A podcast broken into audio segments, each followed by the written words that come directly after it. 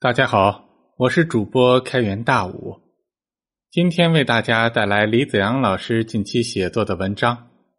文章的题目是从三十多年前的一次小作文事件说起。县委党校组织乡镇干部学习中央文件，在学习结束以后，县委书记来到党校，和参加学习的乡镇干部开了一次对话会。会后，大家在党校餐厅一起吃了一顿。餐厅的一位女服务员看到干部们如此大吃大喝，非常气愤。一气之下，她把县委书记的酒桌给掀了，酒菜洒了一地，盘子和碗都摔碎了，一片狼藉，饭也没吃成，大家不欢而散。事后，党校领导批评女服务员太不像话。要求他赔偿摔碎的碗和盘子，不赔就辞退。女服务员义正辞严的答道：“县委书记到底是来对话还是来对酒的？我看着有气，就给他们掀了。校长让我赔盘子写检查，我说我打碎的盘子碟子还没有你们吃掉的鱼尾巴值钱，要赔也是你们先赔。”县里有人把这件事告诉了某中央媒体的记者，记者一听，这是个好题材啊，于是他赶紧来到当地和举报人聊了一番，了解到了更多的情况，于是他大笔一挥，就写成了这篇借对话大吃大喝，被群众掀了餐桌的报道，发在了中央媒体上。报道指名点姓的批评了大吃大喝的县委书记。赞扬了敢于和歪风邪气做斗争的女服务员。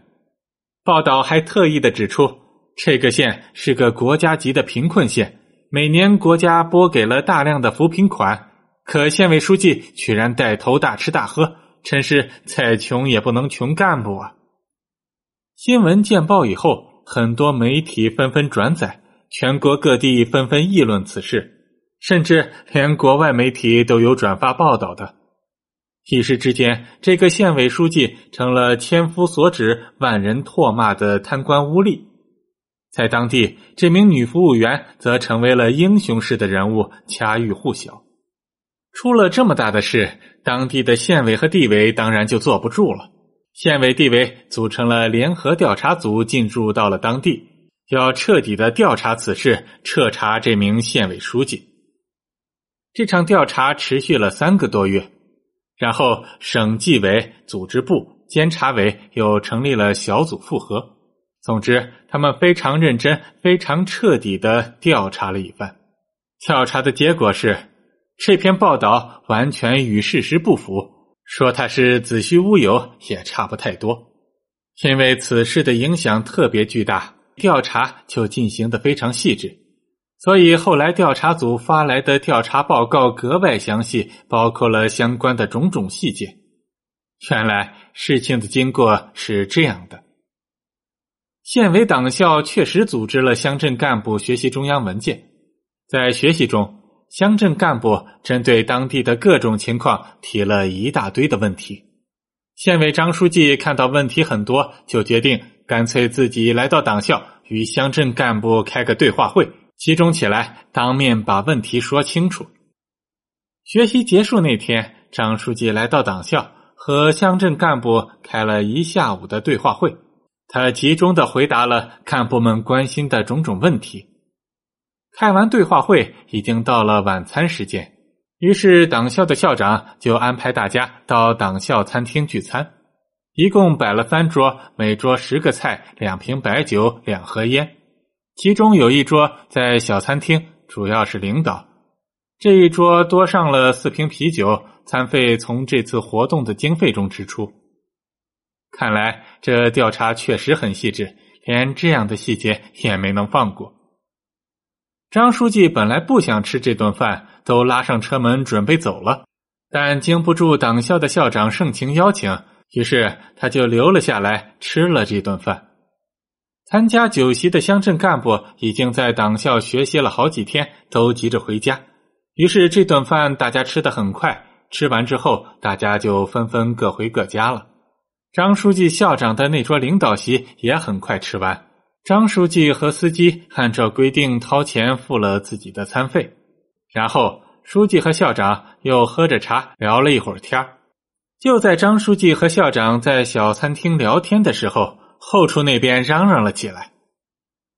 原来餐厅有这样一名女服务员，当天安排她去烧开水，烧完开水她就回家了。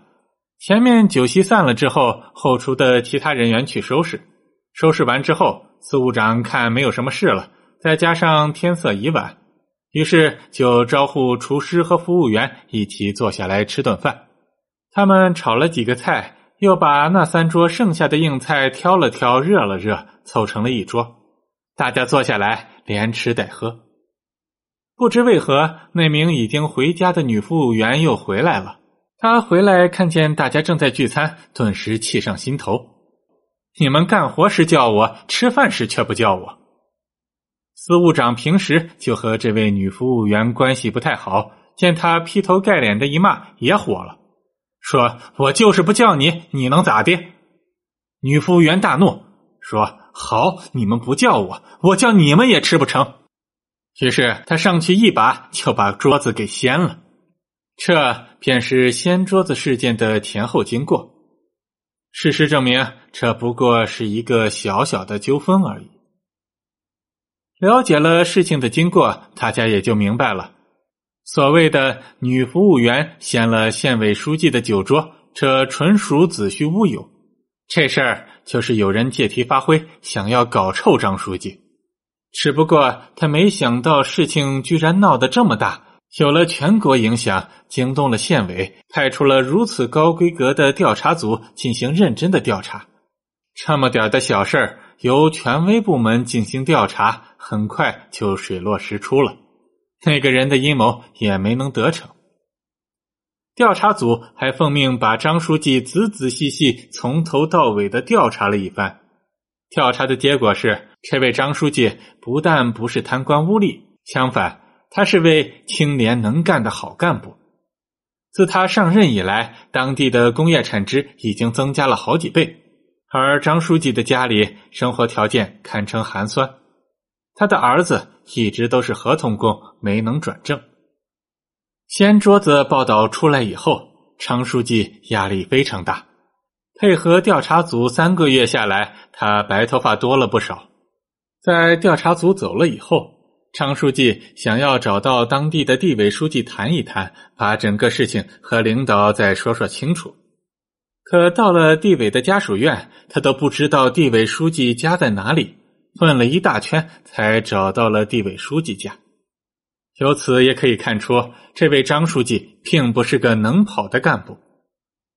调查结束以后，省委专门下发了一份文件和一份几千字的详细调查报告。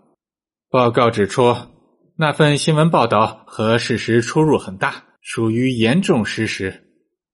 过了一年。省委把这位县委张书记提拔到了当地的地委担任纪委书记。此事发生在一九八七年年底，调查完成是在一九八八年年中。多年以后，已经退休了的张书记谈及此事，仍然长叹不已。他说：“虽然此事对他个人没有造成负面的影响，他反而因此升了官。”但这件事对当地声誉的影响却巨大而持久。过了很多年以后，外地对那个地方仍然议论纷纷，很多本来可以引进的项目引进不来，很多本来可以做成的生意却做不成。常书记痛感自己对不起当地的人民。女服务员掀桌子事件发生在三十多年以前。到了今天，对于这种造谣一张嘴、辟谣跑断腿的事件，我们不但不陌生，反而更加熟悉了。在社交媒体上，隔三差五就会出现这种事。我今天讲起这件事，就是想要说，类似这种给人泼脏水、操纵舆论、制造轰动事件，以达到自己不可告人目的的事，并非是互联网时代的新现象，而是早已有之。即使当时信息技术不发达，但是靠着报纸、广播等媒体，同样能够打造出全国性的大事件。因此，我们今天再看到类似的事情，不必大惊小怪，也不必哀叹互联网时代人心不古。太阳底下没有什么新鲜事，这种手段和招数早已有之，源远流长。当然，互联网也有其优势，那就是制造类似事件更容易了，有机会参与此事的人更多了，多了简直不知道多少倍。掀桌子事件中，舆论爆发的关键节点是某中央媒体的报道，之后才有了众多的转载和全国性的影响。在当时，如果没能请出中央媒体的笔杆子，那么想要制造有全国影响的事件，那几乎是不可能的。所以，原来那些中央级的笔杆子，可能他们的职务级别并不高。但实际上都是手握大权的人，他们甚至可以决定很多人的生死命运。可以想见，他们因此而能得到很多或明或暗的收入。到了今天，能够制造出舆论爆点的人早已不再局限于中央的媒体，很大一部分生杀予夺的权利已经从他们的手里被转移了出来。至于转移到了哪里，这个问题很复杂，目前还看不清楚。但总之就是转移了，接受到了这些权利的人，也就得到了或明或暗的操纵舆论，进而操控别人生死命运的权利。他们时不时就会在互联网上兴风作浪，通过制造出种种的舆论事件来达到他们的目的。这实际上是在提醒我们要注意一个重要的事实：仅靠自由竞争，并不能得到更好的新闻。事实上，在媒体和舆论领域，自由竞争更可能会导致劣币驱逐良币。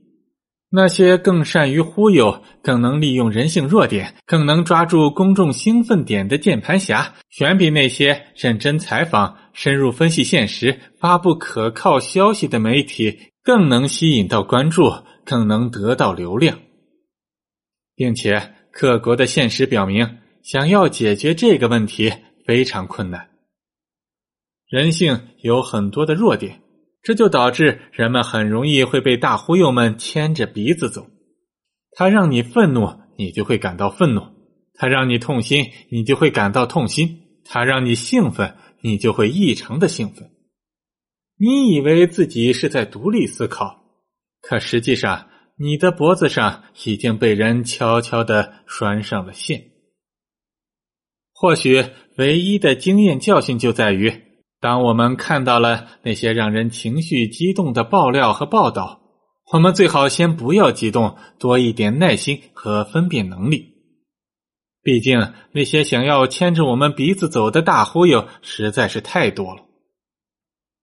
至于怎样才能让社会培养出一批可以信任、不那么急功近利、有自尊、有能力的媒体，那就是更大、更复杂的问题了。想要做到这一点，绝非一日之功，也没有什么锦囊妙计。以上是本文的全部内容，更多精彩文章，请关注李子阳的同名微信公众号。